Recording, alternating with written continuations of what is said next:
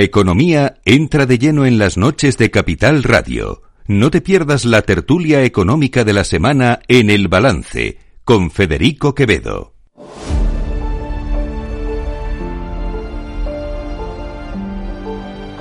Las nueve de la noche, una hora menos, en las Islas Canarias, en la sintonía de Capital Radio. Les cuento antes de empezar nuestra tertulia económica que Wall Street, eh, saben que esta semana cierra eh, a las nueve en horario de España porque allí todavía no han cambiado la hora.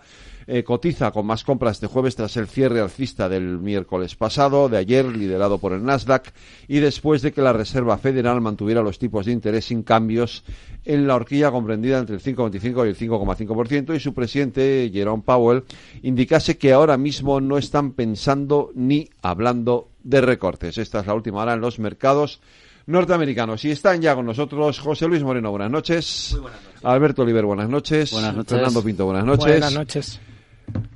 ¿Por dónde queréis empezar? ¿La IREF? ¿Queréis empezar por la IREF que ha dicho que no está muy a favor de las reglas fiscales que está mandando el gobierno a Bruselas? Yo, si me permites, acabo de venir justo a una reunión que teníamos en el Parlamento Europeo donde, Sí. donde he coincidido con Cristina Herrero, presidenta de la IREF, y también ha salido, ha salido el tema.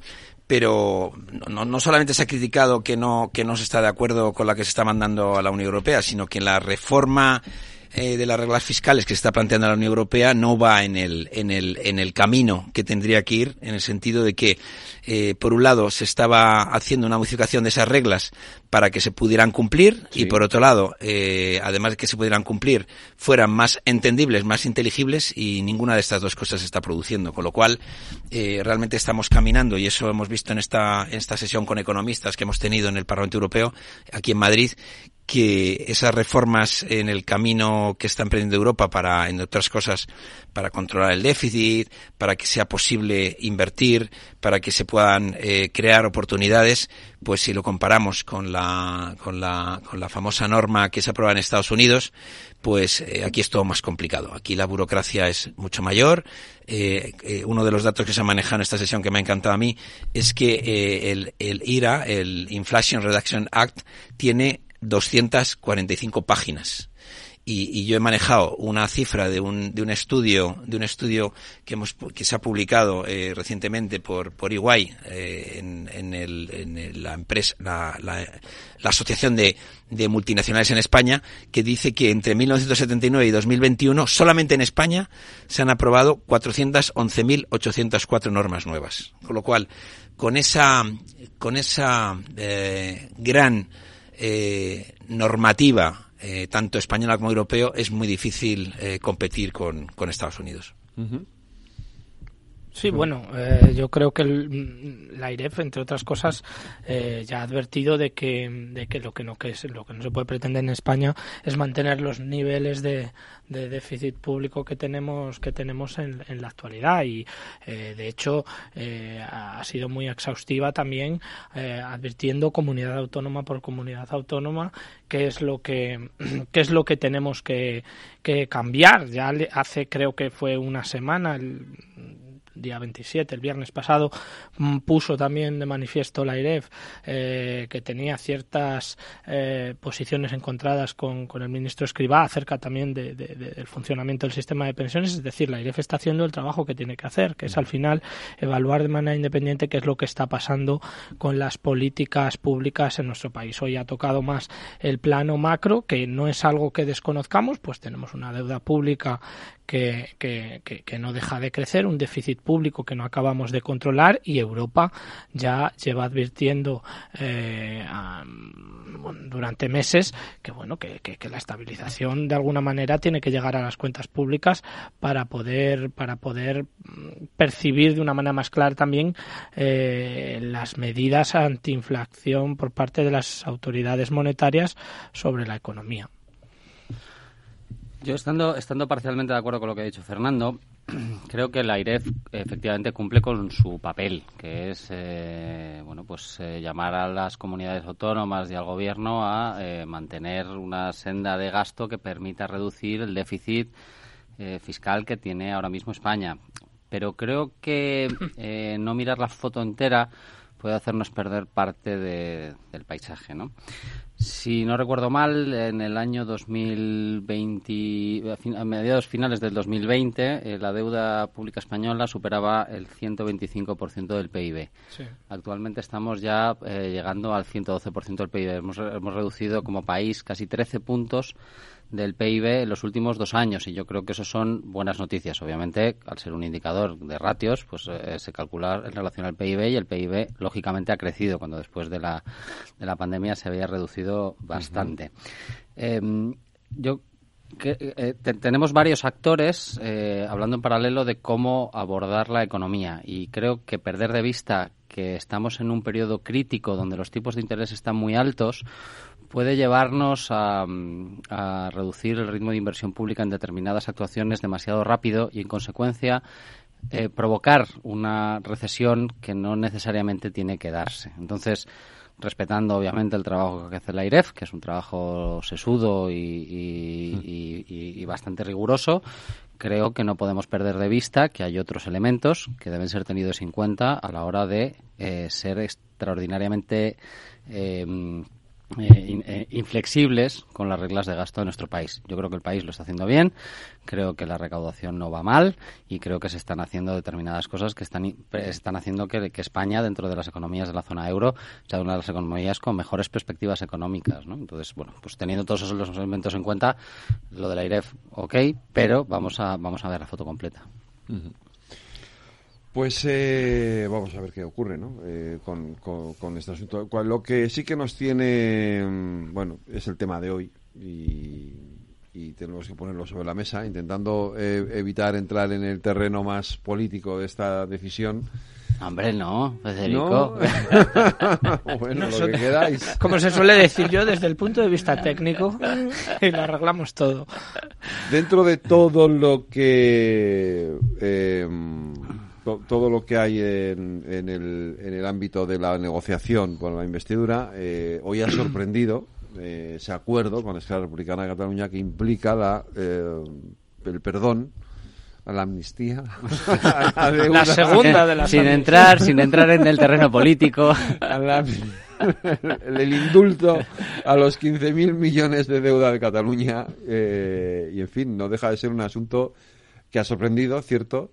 Y que, y que bueno, eh, que hay otras comunidades autónomas que están diciendo, eh, eh, yo también quiero de esto, ¿no? Yo ahí, si me, si me permitís, eh, como se dice normalmente por alusiones, yo tuve la, la suerte, bueno, la suerte o, como se mire, de ser director de política financiera y economía de la Comunidad de Madrid de la época 2011 al 2015.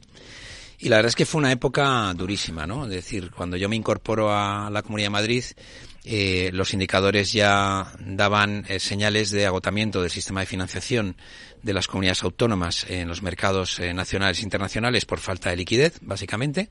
Y a partir de ahí, una comunidad autónoma, en concreto la de, la de Cataluña, sacó lo que se conoció en su momento como los bonos patrióticos.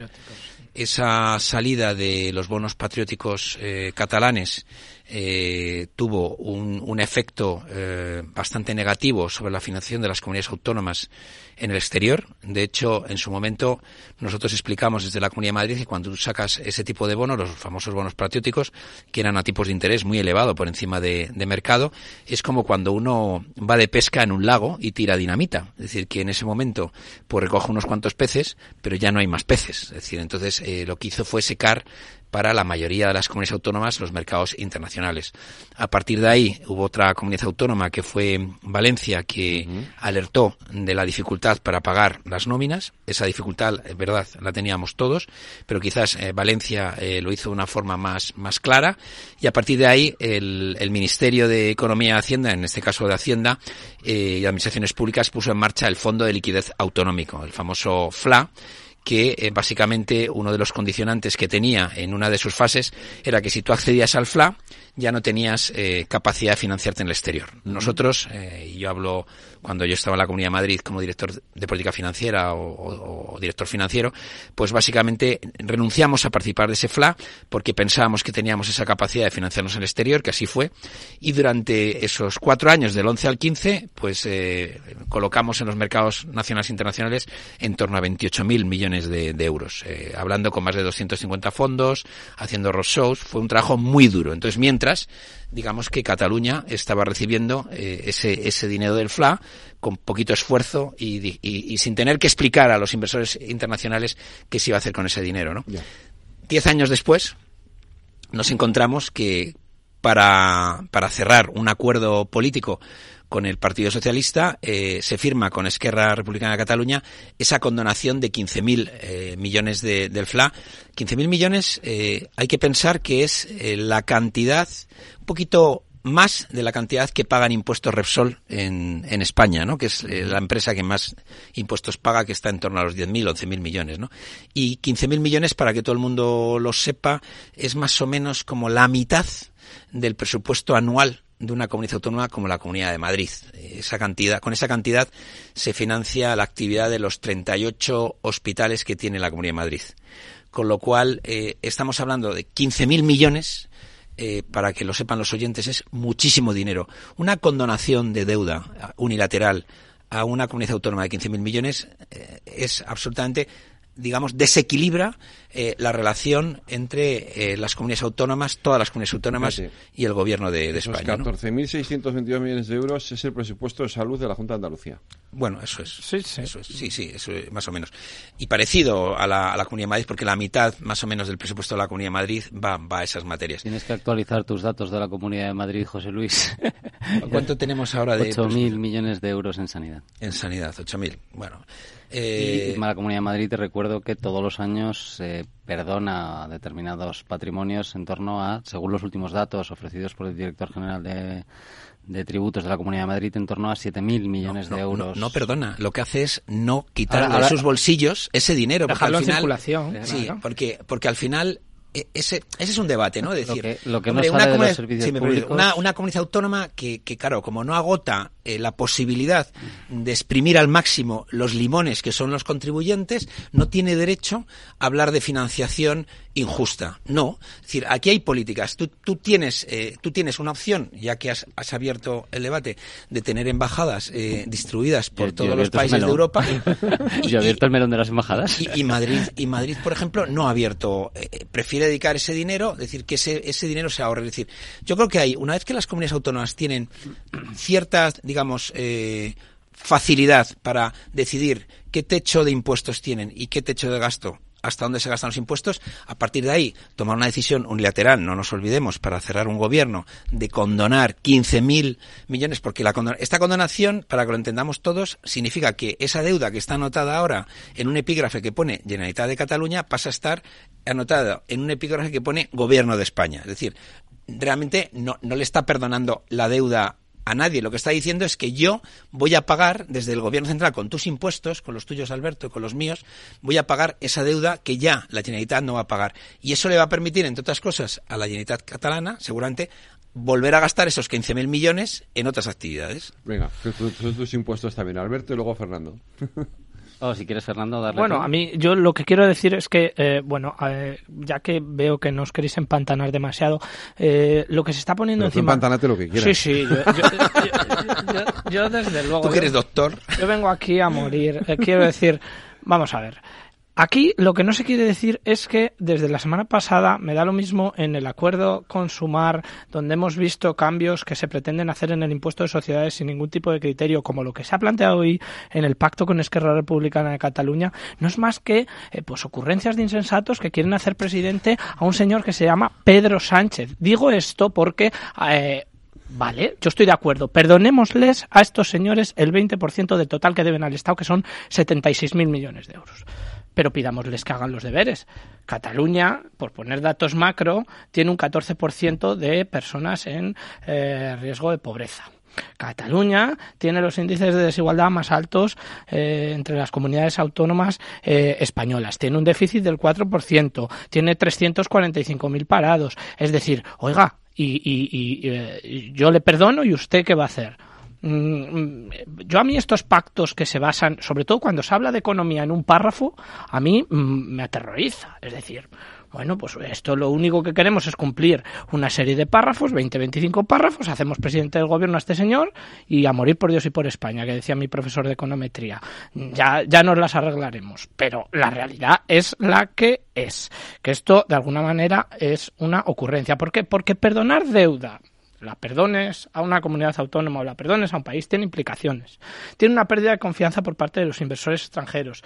Tiene un concepto que en economía denominamos como riesgo moral. Es decir, si se perdona una deuda sin condiciones, puede que eh, este tipo de comportamientos en el futuro eh, pues se generalicen o que las demás comunidades autónomas quieran que les perdone la deuda y Ahí estoy de acuerdo con José Luis, solo hay que entender el mecanismo de financiación autonómica. Esto pasa de ser deuda de Cataluña para con el Estado central a ser deuda del Estado central para con el Estado central, es decir, deuda. Mm, bueno, mm, podemos estar más o menos, yo repito, perdonémosles. Ahora, pídele que cumpla unos requisitos porque mm, obviamente Cataluña lleva en decadencia los últimos 20 años desde el punto de vista económico, no cabe ninguna duda. Y, bueno, pues eh, yo creo que las cesiones o las concesiones hay que hacerlas cuando la gente cumple. No se puede, mm, a lo mejor me estoy alargando demasiado, pero yo tengo claro qué es lo que supone perdonar la deuda. Ya no te quiero decir mm, a, otros acreedores de deuda, eh, en este caso catalana, porque no únicamente el acreedor aquí es el Estado central, hay otros. Entonces, eh, bueno, o los contribuyentes catalanes tendrán que explicar por qué se hace esto. Bueno, menos mal que he venido yo hoy aquí también, ¿eh? que si no iba a ser muy claro todo. Voy a dar un pasito atrás y me voy a situar en el año 2012, que es cuando acaba eh, la financiación de las comunidades autónomas. Es decir, desde el año 2012 estamos en una suerte de vacío eh, de gestión de, las, de, los dineros del recurso de España y cuál es su reparto en relación a las comunidades autónomas. Y, el FLA eh, surge como un mecanismo de eh, financiación que en realidad tendría que ser un mecanismo puntual para, em, para favorecer la liquidez. En un momento, recordemos, el año 2012, José Luis, tú te acordarás, donde la restricción de capital era importantísima y las comunidades autónomas no tenían acceso a liquidez para financiar sus políticas públicas.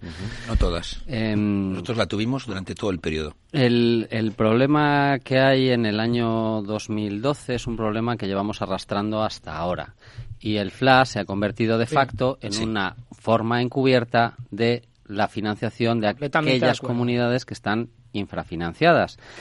Eh, por poner, por entrar ya en el terreno actual, el, el acuerdo de gobierno, eh, o sea, yo, yo, suelo coincidir últimamente, además, vez demasiado, quizás, con Pedro Sánchez en las medidas que está tomando pero siempre digo que por distintas razones. Obviamente a mí no me van a investir presidente, yo estoy aquí sentado en una tertulia eh, que no, no me juego nada en ese sentido. Entonces yo eh, tengo que decir que si las comunidades autónomas que están mucho más cerca del ciudadano tienen problemas de financiación, no es un problema de la Generalitat de Cataluña. Es un problema de la persona que no tiene acceso al transporte público en condiciones óptimas. Es un problema de una carretera que no se arregla.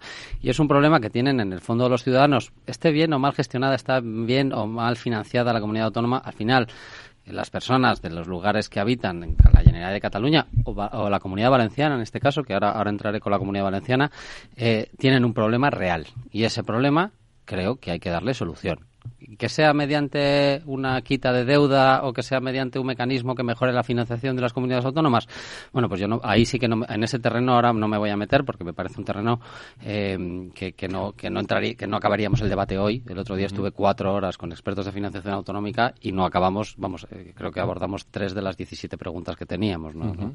¿no? más, ¿no? Me lo han contado. Hay, hay, así, pues estuvo muy interesante ¿eh? sobre el modelo de financiación canadiense, súper, súper interesante.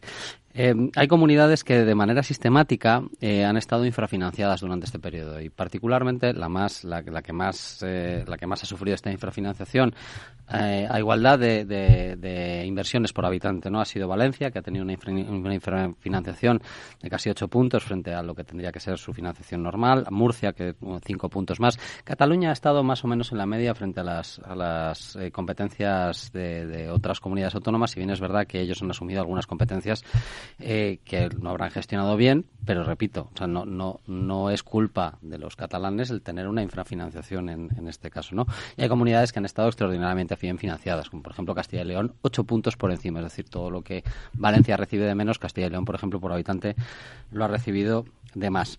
Entonces yo, eh, eh, entrando en el acuerdo de, de, de, el acuerdo que han firmado para la quita, creo que lo que se ha dicho eh, esto corregidme si me equivoco, es que no solo era una quita a, la, a, Cataluña, sino que iba a ser una quita a todas las comunidades que se habían financiado vía FLA y que a las comunidades que no se hubiesen financiado vía, vía FLA eh, eh, tendrían una compensación de otra forma. De hecho, vamos, eh, por, por, entrar a Madrid, Madrid suele ser la comunidad más beneficiada desde el punto de vista de infraestructuras uh -huh. del Estado con ejecuciones muy por encima de las que recibe la Generalitat Cataluña, a pesar de que todos los años se repite este mantra de que Cataluña recibe más. En la práctica, Madrid recibe recibe dos, tres veces más que Cataluña a presupuesto ejecutado.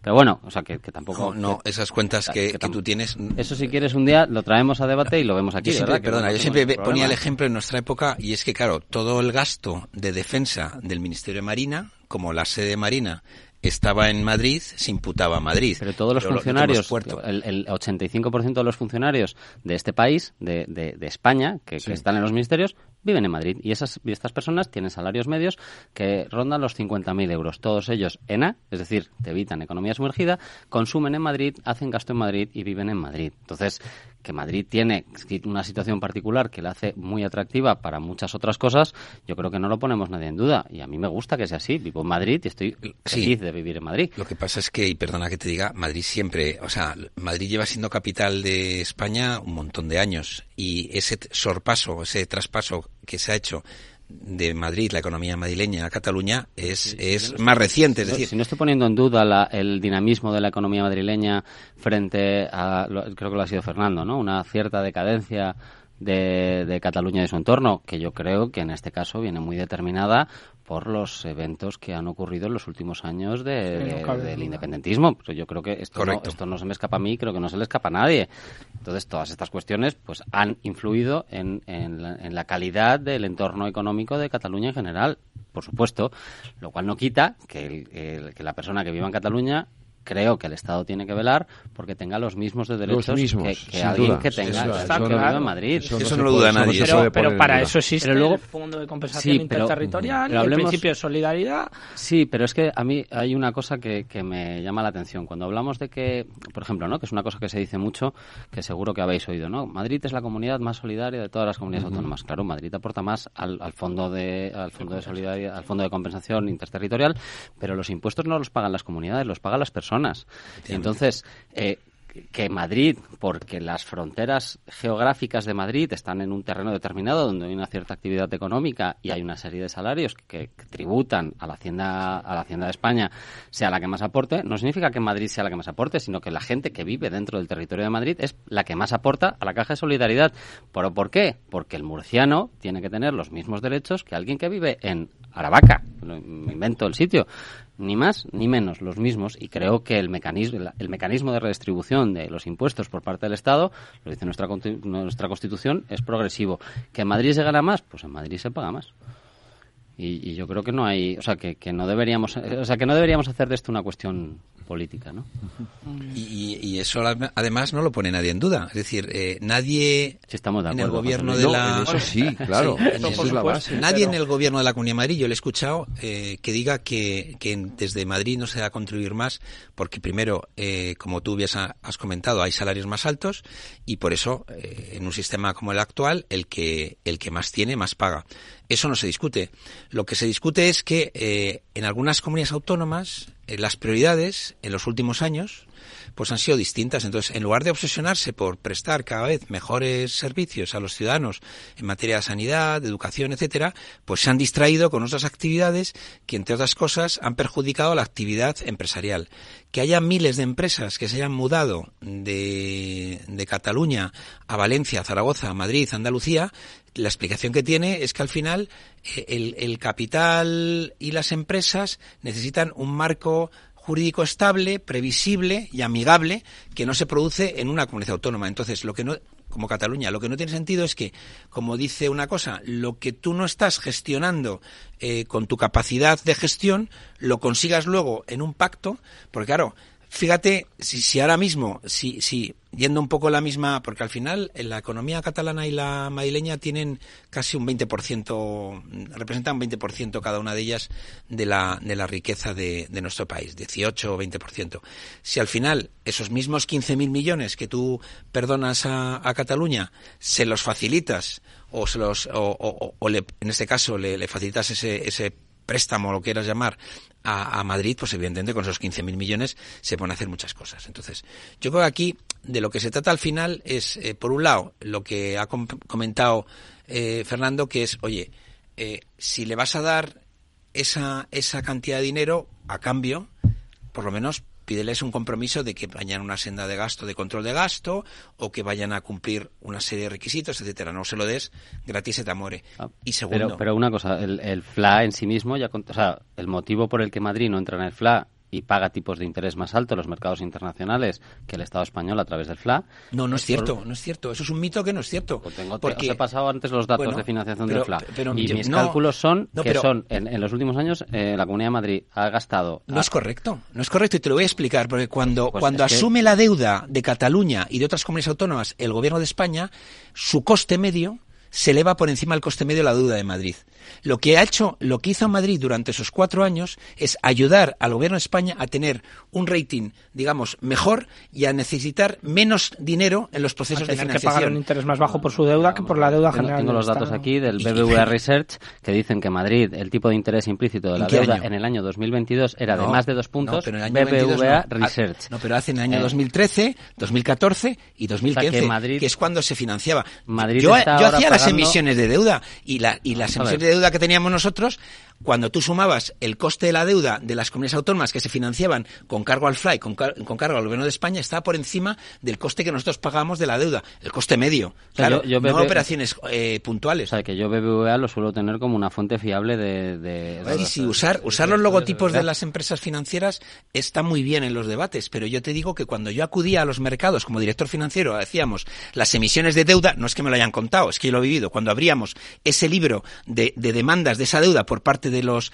digamos, de los inversores internacionales, el coste medio de la deuda que tenía la Comunidad de Madrid desde el año 11 al 15, cuando cerramos el ejercicio, era inferior al coste medio que tenía eh, el, la deuda de, del gobierno de España que había asumido la deuda de las comunidades autónomas. Porque no solamente, una cosa es el coste, el coste que le daba el gobierno de España a las comunidades autónomas con el FLA, y otra cosa es el coste de financiación total que tenía el gobierno de España, que además de eh, acudir a los mercados internacionales, cerraba operaciones con los bancos que en muchos casos eran superiores al coste que estábamos pagando nosotros con la que, coste que, que, la Comunidad de Madrid, teniendo un volumen de emisión de deuda mucho menor que el Estado, tenía mejores tipos de financiación que el Estado claro, de España, teniendo una, claro, calificación crediticia pide... mucho peor que el Estado de no, España. Teníamos la misma, la misma. Pero Gobierno de España y Comunidad Autónoma de Madrid teníamos la misma deuda, vale, la misma entonces, calificación de la deuda. ¿Por qué? Explicas? Porque estaba capada por el Reino de España. ¿Cómo explicas que ahora mismo la Comunidad de Madrid, según el BBVA Research, la deuda de la Comunidad de Madrid, a los, el, el implícito de la deuda en el año 2022 sea de más de dos puntos en Madrid, solo superado por Navarra, que está en el 2,5%,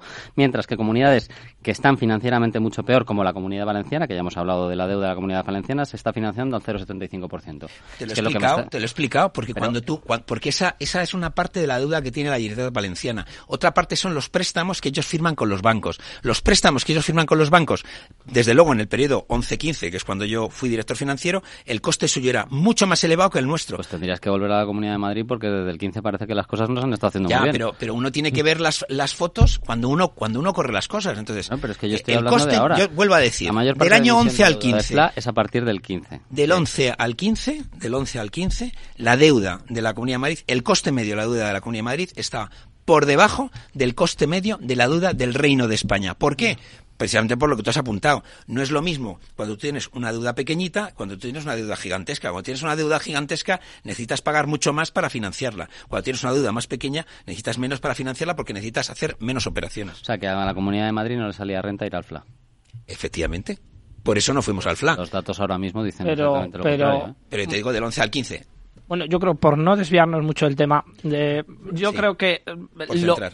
lo- No, no, pero es el... Vale, Bueno, no sé si estoy haciendo el papel de no, Federico, no, no, no, céntralo, pero por no desviarnos mucho del tema, si todos estamos de acuerdo con que el 20% del porcentaje de la deuda que deben al Estado las comunidades autónomas se condone de forma igual para todas, exijamos unos mínimos eh, criterios de crecimiento, de, de estimaciones o previsiones de inversión eh, extranjera e interna en la misma comunidad autónoma, eh, establezcamos unos criterios sensatos de generación de empleo. Es que en teoría el FLA ya Unos- tenía... Ya bueno, tenía- pero en teoría- pero en la práctica cuando nos tenía, fijamos, cuando ya te digo yo lo que pero es a el lo FLA. mejor entonces que a lo mejor lo que habría que abrir es otro debate que no sé si nos da tiempo pero pero que ya, ya obviamente no nos da tiempo pero que el, el otro debate es oiga sentémonos en una mesa y, y resolvamos el problema de la financiación Correcto. autonómica Que es la la pero, pero si es que lo ha la dicho. Alberto, Alberto el otro día estuvo. Alberto el otro día estuvo en un foro en el cual se ha estado hablando de esto. Yo he estado en muchos foros y la verdad es que no se llega nunca a ningún acuerdo concreto porque bueno, se pierde también el concepto de, del principio de solidaridad que yo creo que es el que tiene que primar aquí. Es decir, lo que no puedes eh, aquí mucho se abra por parte de algunos partidos políticos de hay dumping fiscal, ¿no? Hable usted de si se está introduciendo también a lo mejor la competencia en esto del gasto la- la razón fundamental por la que no se abrió en su momento por el gobierno de, digamos, por la Ministerio de Hacienda de Montoro y luego tampoco se ha abierto con el Ministerio de Hacienda de Montero, que son los mismos técnicos básicamente los que hay llevando este tema, la mayoría de los técnicos son los mismos, es porque cuando tú cambias un sistema de financiación necesitas tener más para repartir porque todos eh, se sienten agraviados, eh, porque además los criterios de asignación de estos fondos pues eh, son variables, eh, como la, la población envejecida, La la, dispersión territorial, eh, el tipo de renta. Hay un montón de, de- de aspectos. Entonces, cada, cada comunidad autónoma quiere que prime el, el- el de su comunidad autónoma. El que tiene muchas provincias y es muy extenso, quiere que la extensión, porque es verdad que no es lo mismo prestar servicios centralizadamente que de, que de formación dispersa. El que tiene población muy mayor, como Castilla y León, que antes lo has citado, claro, es que Castilla y León tiene una población muy envejecida y, y- y no es lo mismo, y no es lo mismo pagar, eh, digamos, eh, en gastos en servicios sociales y en sanidad para gente envejecida que para gente joven. Y- y así es todo el debate. Entonces, digamos que hemos perdido, desde mi punto de vista, una oportunidad de oro para hacer un nuevo sistema de financiación de las comunidades autónomas, que es cuando hemos tenido eh, fondos suficientes para hacerlo. Pero es verdad que eh, eso abriría eh, un melón que haría que muchas comunidades autónomas, eh, entre ellas, pues tendrían unos debates que, que no se quería por parte del Ministerio de Hacienda. además, en, términos generales, aquí los, las, las, la, la- la gente, la- las comunidades autónomas que están más alineadas eh, normalmente son Cataluña y la Comunidad de Madrid. Eh, Baleares, Cataluña y la Comunidad de Madrid Y- son las Castilla-La Mancha con autónomas. Castilla y León y a veces con Zaragoza, con Aragón, exacto. Es que- o sea que se dan, se dan circunstancias que normalmente se dan, se dan juegos que normalmente no se dan. Yo solamente un apunte en, en relación a esto. Yo creo que efectivamente cuanto más sigamos haciendo trampas al solitario con el FLA. Sí. va a ser más Sí, de difícil arreglar la, la situación de, de la financiación de las comunidades autónomas. Y si quiero romper una lanza en, en, en favor del anterior sistema de financiación autonómica, que yo creo que España, junto con un par de países más en el mundo, tiene un sistema de financiación autonómica muy poco común y que representa razonablemente bien las sensibilidades de todos. Luego cada uno quiere barrer un poco más hacia su casa, eh, es lo normal, cuando tú tienes una alta concentración de personas en un determinado sitio, pues quieres que primen una serie de criterios y cuando tienes una alta dispersión o población envejecida, quieres que primen otro criterio, pero todos estos criterios yo creo que se han, se han, se han introducido, en, en su momento se introdujeron con, con, con cabeza y se hizo razonablemente bien. Creo que no que esta puede ser la legislatura en que se abra el melón de la financiación autonómica y creo que esto puede solucionar el FLA. Y el paso que ha dado hoy, ya digo, eh, Perro- eh, eh, Pedro Sánchez con, Con Esquerra. con Esquerra Republicana creo que abre, ya digo, eh, por, por razones distintas, creo que abre una vía interesante para poder resolver este problema. ¿Tú crees que se va a abrir el melón de la financiación A mí autonómica sí se abre el legislatura? Yo creo melón que de la sí. financiación autonómica. Yo creo que sí. Y se abre el melón de la financiación autonómica diciendo, bueno, empezamos con un, con una con un perdón, ¿no? Del 20% de la deuda que tenéis con el Estado. Pero a todos, por sí, igual. no, no, pero es que Bueno, sí es, es a que- todos, pero es que las consecuencias, Federico, es que sí es a todos. De- se deben total, por parte de las comunidades 400.000 autónomas, millones. 185.000 millones de euros. No, más, Eh, yo creo que está en torno a 185 el total de las comunidades autónomas. Pero bueno, Solo Cataluña eran 80.000 casi. 70.000. Eran 70.000, 76.000, ¿no? 185.000. Comunidad Vamos, tengo por aquí algunos datos, 70.000, 71.000 Cataluña, 45.000 la Comunidad Valenciana, 26.000 Andalucía. En total suman unos 185.000, pero lo que quiero decir es que el 20% estamos hablando de 37.000 eh, euros. 37.000 millones de euros. 37.000 millones de euros eh, son un incremento de deuda, en el caso de España, bastante importante. En un momento en el que la Unión Europea nos está diciendo, oiga, Bueno, por ser, por, por dar un poco de luz también a los oyentes, que sepan los oyentes que, que la, aunque tú anotes esa deuda como deuda autonómica de cara al cómputo global frente a la Unión Europea, esa deuda está en el Reino de España. Porque, digamos, eh, la regulación española lo que dice es que no explícitamente, pero implícitamente, el pagador de la deuda de las comunidades autónomas es el gobierno de España. Con lo cual, realmente lo está moviendo de un sitio a otro y, y yo creo que de cara a los inversores internacionales esto no tendría por qué eh, tener un problema. Yo el problema lo veo si hay una discriminación entre una comunidad autónoma y el resto de comunidades autónomas.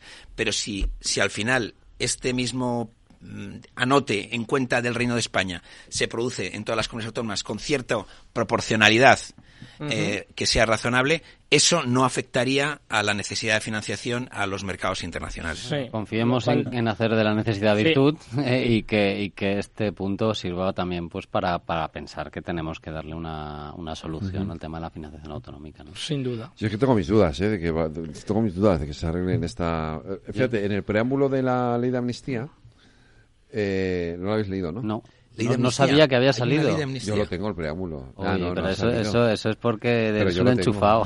yo lo tengo. En el preámbulo de la ley de amnistía, Estás dando una que primicia. yo lo tengo, eh, dice, recuerda que en el año en el año 2012 el presidente de la Generalitat trasladó al presidente del gobierno español una propuesta de pacto fiscal que no fue considerada. Recuerda el caso de, después de, de Artur Mas cuando fue a ver a Rajoy. Mariano Rajoy y se trataba de una iniciativa aprobada por el Parlamento de Cataluña en octubre de 2011 mediante el informe final de una comisión de estudio que, en síntesis, propugnaba un nuevo sistema de financiación inspirado en el sistema de concierto económico, pero dotado de mecanismos que habían de permitir la contribución catalana a la solidaridad interterritorial. Vamos, el sistema de cupos. El vasco, sistema de cupos, Navarro. Eso es. Eso es. A ver, si vamos todos al sistema de cupos, pues vamos todos al sistema de cupos. Igual era una solución para el sistema de financiación autonómica. Estoy a favor, ¿eh?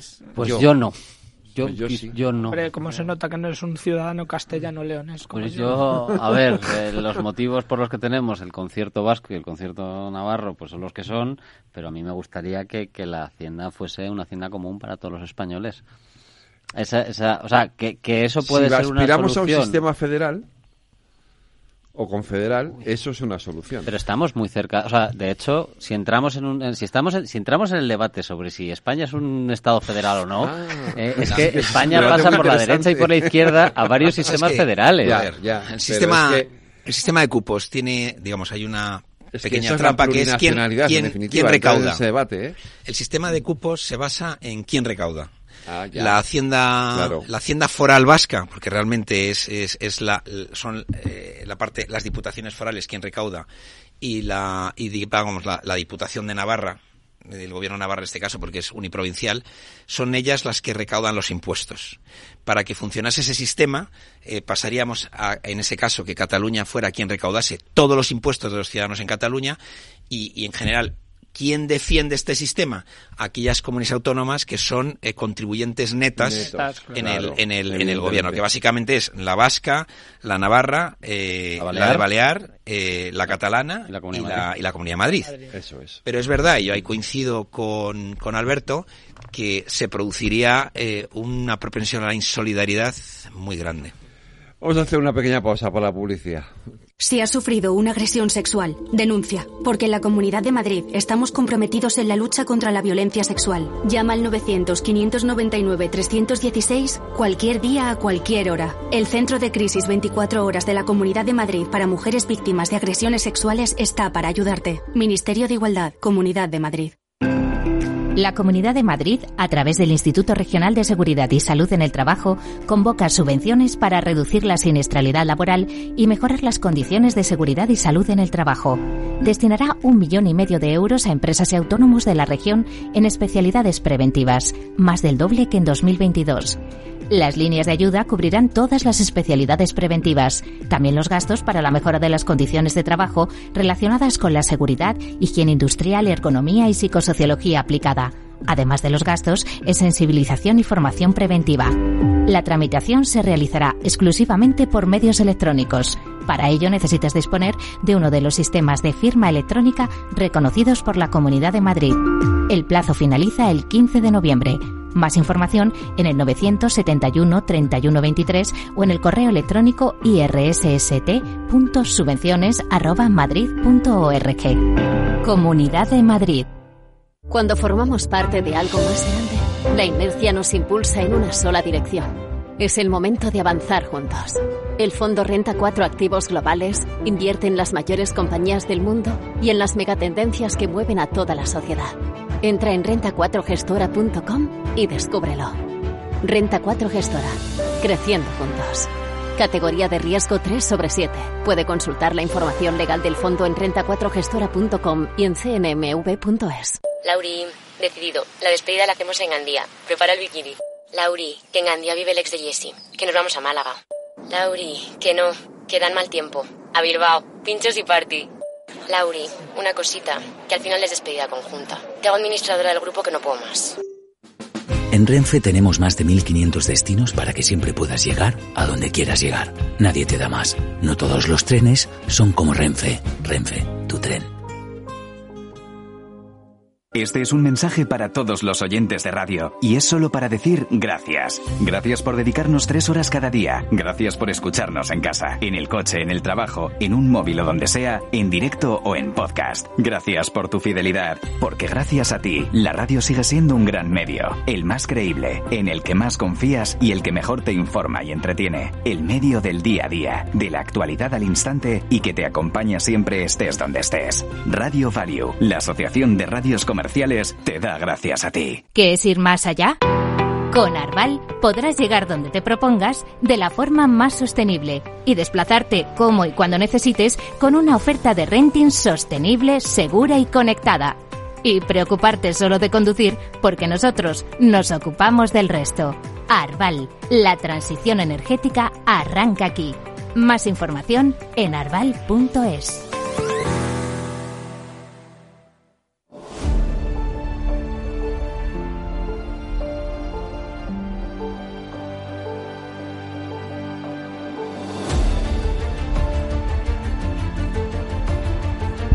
continuar con nuestro último tramo de la tertulia. ¿Habéis felicitado a Jorge? Por sí, claro. Sí, sí, sí, ah, vale, vale, vale. No, felicitado a Jorge y nos ha invitado un... Ah, yo os he invitado a Manolito un croissant, también, sí, a un Manolito. Eso es, no quería yo hacer publicidad. Eh, vale, vale, vale. Nada, no pasa nada. Hacemos publicidad de Jorge, nuestro técnico. Eso es. Eh, esta semana ha sido noticia también, eh, pues eh, eso, que esa, la presentación de resultados de algunas compañías, especialmente Repsol, el presidente de Petronor, que es, que es eh, uno de los consejeros de Repsol, pues dijo que la empresa estaba planteándose eh, poner en stand-by algunas inversiones eh, por la ellos no han querido decir inseguridad jurídica, pero sí por el tema de los impuestos. Han llamado inestabilidad, regulatoria. Inestabilidad regulatoria, eso es. inestabilidad regulatoria. También Ana Patricia Botín eh, ha hecho algún comentario en este sentido. Eh, ¿Qué está pasando en, este, en el sector empresarial? Bueno, eh, se nos ha ido Alberto, que, que, tenía un acto ahora. que también sobre este tema ha hablado más veces, pero... Yo, fíjate, Federico, que hay épocas de la vida en donde tú hablas de las empresas que vienen.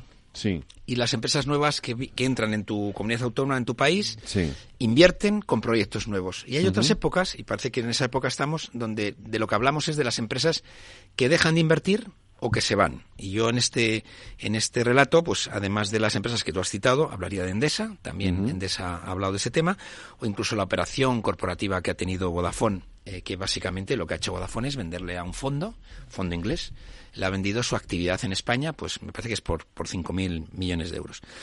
Bueno, eh, si uno ve eh, qué ocurre con la regulación, con la, lo que se llama la estabilidad regulatoria en nuestro país, eh, cuando uno habla de normas, ¿cuáles son las normas más adecuadas para favorecer la, la inversión? Pues básicamente aquellas que sean previsibles, aquellas que sean simples, aquellas que promuevan la reducción de cargas administrativas, lo que se llama eh, eh, eh, todo el tiempo que tú tienes que dedicar, que tienes que dedicar y recursos a cumplir con esas normas, cómo esas normas se hacen con técnicos y especialistas de los sectores que vas a regular, y luego la existencia de evaluaciones ante y ex post de esa normativa. Bueno, pues nuestro país, de un tiempo a esta parte, pues no cumple con estos requisitos que se piden para que sea fácil eh, la inversión. Antes ponía yo el ejemplo del, del Reduction Act, que tiene 240 folios, y, ponía el ejemplo de ese estudio de, de EY, donde decía que entre 1979 y 2021 se han aprobado 411.804 normas nuevas en nuestro país y en año 2022 eh, se han aprobado 11.000 normas nuevas. Es decir, al final es realmente muy difícil para una, para una pyme, para una mediana empresa, cumplir con toda la regulación. Además, esa complejidad de las normas, eh, si hablamos ya de las normas más recientes que tienen que ver con las fiscales, pues lo que promueve es una alta litigiosidad, puesto que las empresas no están de acuerdo cómo se están aplicando las normas. No solamente es importante hacer menos normas, sino que las normas estén mejor hechas. ¿no? Y esa alta litigiosidad influye a su vez en una mayor eh, lentitud de la justicia que en algunos momentos, eh, en el ámbito mercantil, tiene cierto colapso. Con lo cual, tú te encuentras con una eh, tormenta perfecta, que es en un momento donde tú tienes que atraer inversiones, tienes que traer capital, tienes que traer compañías y empresas, pues por la normativa y por la fiscalidad, pues tú tienes una desventaja competitiva con países de tu entorno. Portugal, Irlanda, incluso Francia e Italia. Entonces, en esa situación es donde estamos nosotros, en una tormenta perfecta, donde las propias empresas españolas que conocen cómo funcionar dentro de España están anunciando que reducen las inversiones y que algunas de ellas, y hablamos en su momento de Ferrovial, han tomado la decisión de llevarse parte de la producción que estaba en nuestro país fuera de nuestro país en el ámbito de la Unión Europea. Fernando. Mm, bueno, sí, yo por centrar, centrarme un poco más en lo que yo creo que también ha desatado de alguna manera la alarma en estas empresas, que ha sido, como bien ha apuntado José Luis, la parte fiscal. La fiscalidad. ¿no? Es que, eh, bueno, a mí me parece eh, que en el momento que estamos, eh, repito, lo he dicho antes, yo creo que esto se está jugando a contratiempo por hacer presidente al presidente y esto mm, a veces eh, genera mm, deterioro en el funcionamiento de la economía y por tanto también incertidumbre para con las empresas. Tú no puedes decir el otro día, como has dicho, eh, que bueno, que ahora quieres grabar en un 15% el resultado contable en el impuesto de sociedades, porque nos entienda la gente, porque no tiene por qué saberlo así. ¿no? La ley tributaria. Bueno, es inconstitucional del todo. Quiero decir, ya se está recurriendo por parte de los diferentes eh, bufetes de abogados de, los, de las empresas, de las principales empresas, entre ellas Repsol. ¿Qué ocurre? Que desde que tú obtienes el resultado contable eh, hasta que llegas a la base imponible, pues ahí hay una serie de deducciones, una serie de reducciones, mejor dicho, una serie de ajustes y una serie de bonificaciones que, es lo que te hace, eh, pues entre otras cosas, pues evitar la doble imposición, etcétera. Eh, lo que se está poniendo sobre la mesa es un incremento en el resultado contable, es decir, no sobre la base imponible de un 5%. Esto significa una recaudación de 10.000 millones de euros más. Y yo me pregunto, estamos batiendo récord de ingresos fiscales. El impuesto de sociedades está cayendo un 11% la recaudación. el único impuesto que no recauda. Eso es. Oiga, si encima usted lo que quiere es ya no, eh, eh, ya no subir el tipo, de gravamen que se va a aplicar sobre la base imponible, sino que lo que quieres es grabar el resultado contable, que es el resultado inicial, pues oiga, pues eh, esto, esto se va a convertir en que, eh, pues que la decisión entre, en estos casos de Repsol, el presidente Petronor, el otro día dijese que se marcha, o que Ana Patricia Botín tenga que explicar algo tan elemental como que si no hay empresas, no hay empleo, si no hay empleo, no hay impuestos, si no hay impuestos, no hay eh, servicios públicos de calidad. y ese es, ese es, el orden. Entonces, eh, bueno, pues esto yo creo que está llevando a un malestar, eh, en este caso yo creo que justificado, y esto está poniendo a trabajar a, todos los gabinetes jurídicos de las empresas y esto va a traer cola mm, desde el punto de vista mercantil. Ya tienen suficiente atasco los, los juzgados como para que metamos este tipo ahora de... y todo eh, en, un, en una sin razón, decía antes, es que esto está escrito en un párrafo del pacto que tiene. Sumar con el Partido Socialista. Entonces, eh, bueno, yo creo que ya bastante mm, padecemos, desde mi punto de vista, probablemente gente que considera que la regulación en España no, no, no es excesiva, pero yo creo que padecemos de, hiperregula, eh, de hiperregulación. Además, padecemos eh, inseguridad jurídica porque los políticos, como vemos, sacan titulares que luego no nos llevan a nada, que hace que las empresas se planteen marcharse a otros países. Y, y bueno, yo creo que en este momento, este tipo de, este tipo de iba a decir soflamas, porque no tiene ningún tipo de argumento, no eh, por parte de, los diferentes grupos políticos eh, no deben hacerse, no deben hacerse y menos cuando repito, si eh, esto lo que se pretende recaudar 10.000 millones de euros más y precisamente sociedades es el único impuesto en el cual eh, cae la recaudación en el mes de octubre un 11%, algo eh, nos tenemos que plantear. Em, Alberto no está, pero él eh, decía el otro día que en algunas reuniones que ha tenido como diputado de la Asamblea con, CEPSA, con Repsol, no le reconocen que, que, que ellos las inversiones las hacen en función del cash y de la rentabilidad y no en función de y no en función de los impuestos. Yo, yo, ahí, o sea, a veces esto me, recuerda cuando la, ministra de Economía decía que, que en su supermercado los precios no, no subían, ¿no? Que en su supermercado los, los precios bajaban. Yo solo sé que el presidente Repsol, que es una persona que ha ocupado puestos importantes en el gobierno vasco, eh, básicamente eh, lo que ha dicho es que si sigue el impuesto temporal a las industrias energéticas. Eh, recordemos que Repsol es una precisa, yo creo que es la empresa que más impuestos paga en España, por encima de los 10.000 millones de euros. Dice que si al final eh, ese, ese extra, de esos miles de millones extra que, le están pidiendo, bueno, si no tiene esa disponibilidad, pues algunas inversiones eh, ligadas al hidrógeno verde, pues las van a tener que posponer. Yo creo que es una reflexión desde el punto de vista empresarial entendible. Es decir, tú dedicas a la inversión aquella, aquel dinero disponible que tú tienes. Entonces, si tienes, si pagas impuestos en exceso, no tienes dinero disponible. Pero eh, yo en una reunión que tenía eh, también con, expertos fiscalistas me decían, mira, si tú tienes un objetivo de recaudación, lo que tienes que hacer es ver en qué lugar eh, puedes, digamos, recaudar más sin afectar la actividad económica. Pero la impresión que da ahora, y eso me decían, es que ahora mismo se está regulando esa fiscalidad, se está haciendo contra eh, aquellos que al gobierno les caen mal. Es decir, eh, que estamos hablando de los bancos, de las industrias energéticas, etcétera. Entonces, eh, esto es a veces negativo, puesto que, como ya se demostró en su momento, subir los impuestos siempre no implica recaudar más siempre puesto que, eh, como hemos dicho, si una empresa en un momento dado empieza a echar números y ve que eh, esa, esa recaudación que se está, ese pago de impuestos que se está haciendo en España es muy, muy elevado, pues toma la decisión de salir. Y desde luego esta semana hemos tenido eh, la decisión de Vodafone. Vodafone ha tomado la decisión, que es una empresa británica, en salir del mercado español después de muchos años donde te reconoce públicamente que ha perdido mucho dinero y ha sido comprada por Cegona. Bueno, lamentablemente creo que no va a ser ni la primera ni la última decisión que vamos a ver en los próximos meses, porque yo ya he estado en algunos entornos y foros donde, donde se empieza a hablar de que, bueno, las empresas, pero si es que el problema es de primero de economía. Citaba José Luis, cuando subes los impuestos puede que recaudes más y puede que recaudes menos. Es decir, esto es la FER. No es automático. Eh, que yo sé que se le tiene muchas manías en las facultades españolas, pero que yo defenderé hasta la muerte. Es decir, si tú ejerces una presión fiscal lo suficientemente alta sobre el contribuyente, en este caso sobre las empresas, empresas va a llegar un momento que la empresa eh, se marche y entonces dejes de recaudar lo que tú creías que ibas a recaudar.